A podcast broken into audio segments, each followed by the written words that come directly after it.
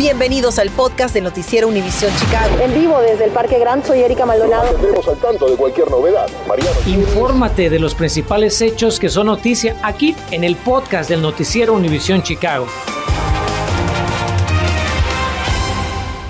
Buenas tardes. Seguimos monitoreando muy de cerca la propagación de la variante Omicron que ya se reporta en 20 países del mundo. Hoy funcionarios de salud pública de Chicago hablaron sobre cómo se preparan para la llegada de esta cepa y cómo van los contagios, la vacunación y las pruebas en las escuelas públicas de Chicago. Iniciamos esta edición con Mariano Gielis, quien estuvo presente y nos explica los planes de la ciudad y de CPS para hacerle frente a Omicron cuando llegue a Chicago.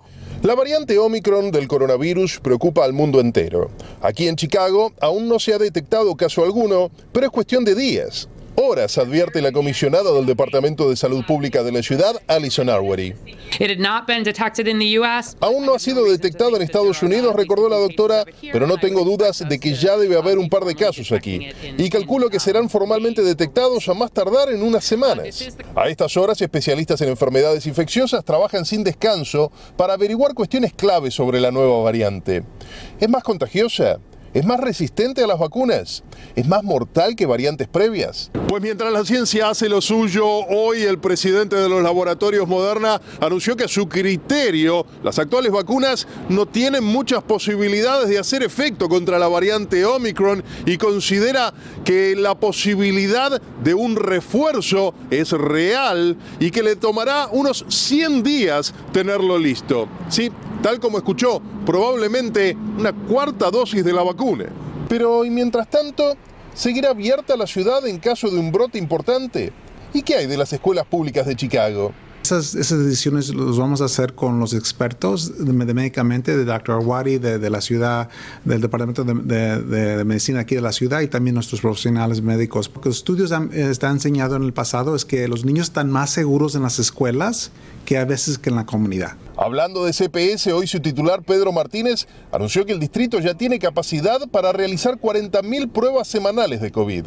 Y, con eso podemos empezar un programa que va a estar empezar pequeño para dar exámenes para niños que se pueden quedar en los salones ah, en lugar de sacarlos cuando, cuando hay un caso en un salón. La iniciativa se llama Test to Stay en inglés y proveerá pruebas cada dos días a estudiantes no vacunados. Pero claro, la mejor forma de asegurarse de que sus hijos no pierdan días de clase es vacunándolos. Después de todo, como le anunciamos en reiteradas ocasiones en este noticiero, los niños vacunados que no presenten síntomas no necesitan hacer cuarentena en caso de que un compañerito se contagie de COVID.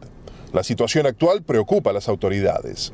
Entre estudiantes de 12 a 17 años de edad, apenas el 49% está totalmente inmunizado. Entre estudiantes de 5 a 11 años de edad, el número es incluso más bajo, lógicamente, es del 1.3%, pero usted lo sabe, su proceso de vacunación recién ha comenzado. Así que lo mejor que puede hacer es llevar a su hijo a vacunarse. Hay 200 sitios habilitados para hacerlo en toda la ciudad y la información está disponible en nuestra app. Mariano Gielis, Noticias Univision, Chicago. Y si se pregunta cómo va la pandemia, este martes Illinois registra 5.714 nuevos casos de coronavirus, mientras que 23 personas lamentablemente fallecieron en las últimas 24 horas. Sin embargo, la tasa de positividad se mantiene hoy en 4.1%. En cuanto a las hospitalizaciones, hasta anoche había 2.379 pacientes internados, con 457 de ellos bajo cuidado intensivo y 217 conectados a respiradores. Y mientras Chicago saca de la lista de advertencia de viajes a dos estados y un territorio, autoridades se removieron a California, Carolina del Norte y Guam de la orden de pruebas de COVID-19 y cuarentena obligatoria para viajeros no vacunados. El listado de advertencia de viajes ahora incluye 38 estados, incluidos los vecinos Michigan y Wisconsin, así como el cercano estado de Minnesota. Recuerde que solamente los viajeros totalmente vacunados contra el coronavirus están exentos de estas restricciones y presentan nuevas medidas de seguridad contra el robo de opioides en las farmacias de Illinois. La Procuraduría del Estado y la cadena CBS presentaron hoy la nueva tecnología que va a ayudar a mantener seguros los medicamentos controlados. Las nuevas cajas fuertes retrasan el tiempo que tardan los empleados de la farmacia en poder abrirlas. Esto sirve para garantizar la seguridad y el bienestar de los clientes y trabajadores y comunidades. Es un mensaje importante, un disuasivo para posibles asaltantes que actúan para bandas del crimen organizado enfocadas en robar sustancias controladas, como la oxicodona y sidocodona. Pero ahora los ladrones se encontrarán con estas cajas que necesitan un código y tiempo para abrir. La cadena de farmacias CBS informó que sus 392 establecimientos en Illinois van a contar con esta nueva tecnología contra el robo de opioides. Y la policía de Chicago logra capturar al presunto responsable de múltiples atracos comerciales y a domicilios en Pilsen. Rubén Pavón, de 59 años, lo tiene en pantalla, enfrenta nueve cargos criminales por robo y posesión de herramientas robadas. Detectives del sector 3 detuvieron a Pavón luego de su identificación en videos de vigilancia cuando entró a tiendas y a residencias en las cuadras 1100 y 1300 oeste de la calle 18. Todavía falta que comparezca ante un juez del condado Cook. Si aún no se pone la vacuna de refuerzo contra el coronavirus o está teniendo dificultad para encontrar una cita, le vamos a decir qué opciones tiene si vive en Chicago o en los suburbios. Y si no quiere pagarle a la ciudad cientos de dólares para recuperar su automóvil, entérese en dónde no debe estacionarse a partir de mañana, primero de diciembre. Infórmate de los principales hechos que son noticia aquí en el podcast de Noticiero Univisión Chicago. Como le mencionamos al inicio del noticiero, ante la presencia de la nueva variante Omicron, funcionarios de salud exhortan a las personas ya vacunadas a que se pongan el refuerzo cuanto antes y a los que no se han inmunizado, pues que lo hagan. Muchos de ustedes nos han preguntado qué tanto demoran las citas, por eso Carmen Vargas se dio la tarea de averiguar y ya nos acompaña. Está en vivo desde una de las clínicas del condado Cook. Carmen, buenas tardes. ¿Cuánto tarda el proceso para vacunarse contra el COVID-19? Erika, muy buenas tardes. El proceso es sumamente fácil. Las personas tienen que venir a una clínica de vacunación del condado Cook, como esta que ven a mi espalda, registrarse y después de eso solo tendrán que esperar a que los llamen para que reciban su vacuna en contra del COVID-19. Con la llegada del invierno, el descubrimiento de la nueva cepa del COVID-19 Omicron y el aumento de casos del virus, los expertos siguen insistiéndole a la población que se inmunicen para frenar los contagios. Es muy importante que tomen la dosis, la primera dosis, la segunda dosis, o si ya tomaron las dos dosis, que tomen el booster de la vacuna. Esta es la única herramienta que tenemos disponible que es considerada eficaz para proteger al individuo. Para verificar la disponibilidad de citas de la vacuna del COVID-19, yo intenté agendar una cita a través del sitio web de tres farmacias locales, ya sea para la segunda dosis o para la dosis de refuerzo, utilizando como referencia el código postal 60611. En una de las farmacias, la cita más cercana es el 15 de diciembre. En las otras dos farmacias no hay citas disponibles. Pero no se preocupe, el condado Cook tiene varias clínicas donde ofrecen la vacuna completamente gratis. Nos trasladamos hasta el 5501 al oeste de la avenida Fullerton, en el vecindario de Belmont Cragen, a una de estas clínicas, y pudimos constatar que el proceso es sumamente fácil y lo más importante, las personas no necesitan hacer una cita para recibir su vacuna. El condado Cook tiene más de 12 clínicas, sin contar los sitios públicos móviles para tenerse una vacuna. No necesita cita, simplemente entra a alguna de las clínicas y dicen necesito una vacuna. Ah, no necesita ser paciente de ninguna de las clínicas tampoco. Ah, mientras la clínica esté abierta, se puede conseguir su vacuna. Para las personas que aún no están vacunadas o que aún no tienen todas las dosis de la vacuna del COVID-19 y planean viajar para celebrar las fiestas de fin de año, ¿cuándo tendrían que vacunarse o completar la serie de vacunas para que estén completamente protegidos si planean viajar? Entonces, si uno se vacuna hoy, la segunda dosis de la vacuna va a ser en tres semanas o en cuatro semanas, tres semanas para Pfizer, cuatro semanas para la Moderna. Y solamente después de dos semanas de la segunda dosis es que se considera que está totalmente inmunizado. Gracias, Carmen. Y ya que hablamos de las vacunas, concluyen que la disparidad en la distribución de estas inmunizaciones en Chicago provocó decenas de muertes entre latinos y afroamericanos. Un estudio de la Universidad de Chicago arroja que 118 fallecimientos por COVID-19 podrían haberse evitado en las comunidades de color. El análisis encontró que estas muertes fueron consecuencia de una mala distribución de la vacuna cuando se empezaron a enviar a vecindarios del sur y del oeste de Chicago. Mariano Gielis habló con residentes de la villa sobre este reporte y sobre su experiencia. Don Ignacio, entonces a usted le resultó sencillo acceder a la vacuna.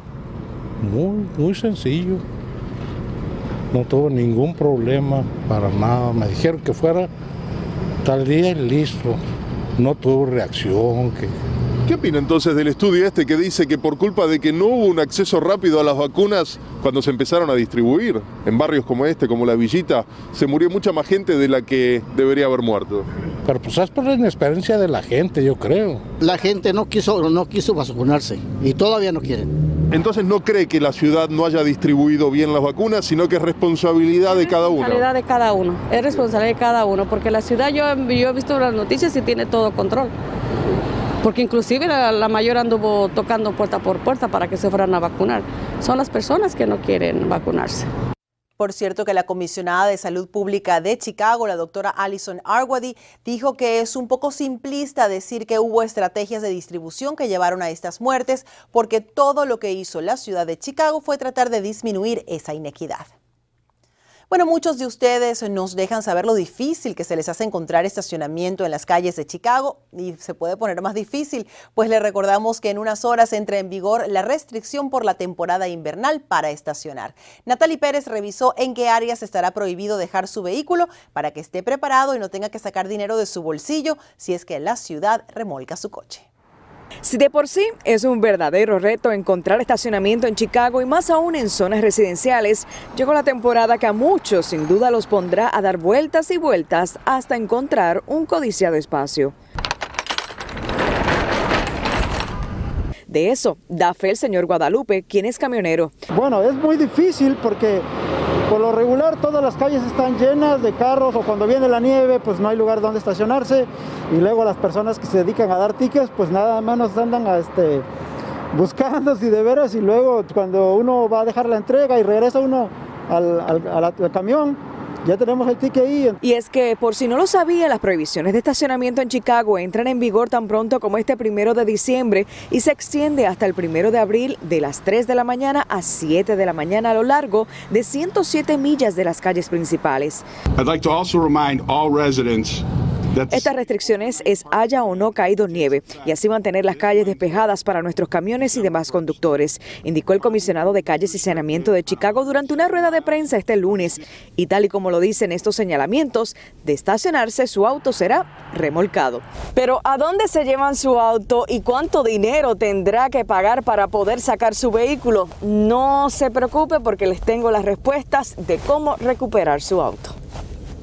Puede ingresar a la página de la ciudad de chicago.gov y se dirige a la sección de Relocated or Tow Vehicles. Ahí ingresa el número de placa, modelo de auto, dirección donde se estacionó y fecha.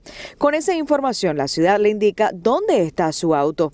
Por ejemplo, si su vehículo fue remolcado, tendrá que pagar una multa de 235 dólares que incluye una cuota mínima de remolque de 150 dólares, una infracción adicional de 60 dólares, más una tarifa de corralón de 25 dólares por día. Aquellos autos que sean remolcados serán trasladados al corralón de autos 2, ubicado en el 10301 al sur de la avenida Tory, o al corralón 6 en el 701 al norte de la Sacramento. Para Noticias Univisión Chicago, Natalie Pérez. El autobús navideño de la CTA ya recorre las calles de Chicago. Entérese dónde podrá encontrar a Santa y a sus ayudantes.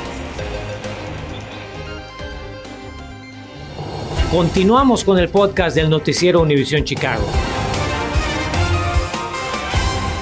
Para despedirnos tenemos el regreso del famoso autobús navideño de la CTA. La unidad de 60 pies ha sido transformada en un país de las maravillas invernal para agradecerle a los usuarios. Y por supuesto, Santa Claus y sus renos no podían faltar para traer alegría a grandes y chicos. Seguro que este autobús navideño le va a sacar una sonrisa a todos. A mí me encanta.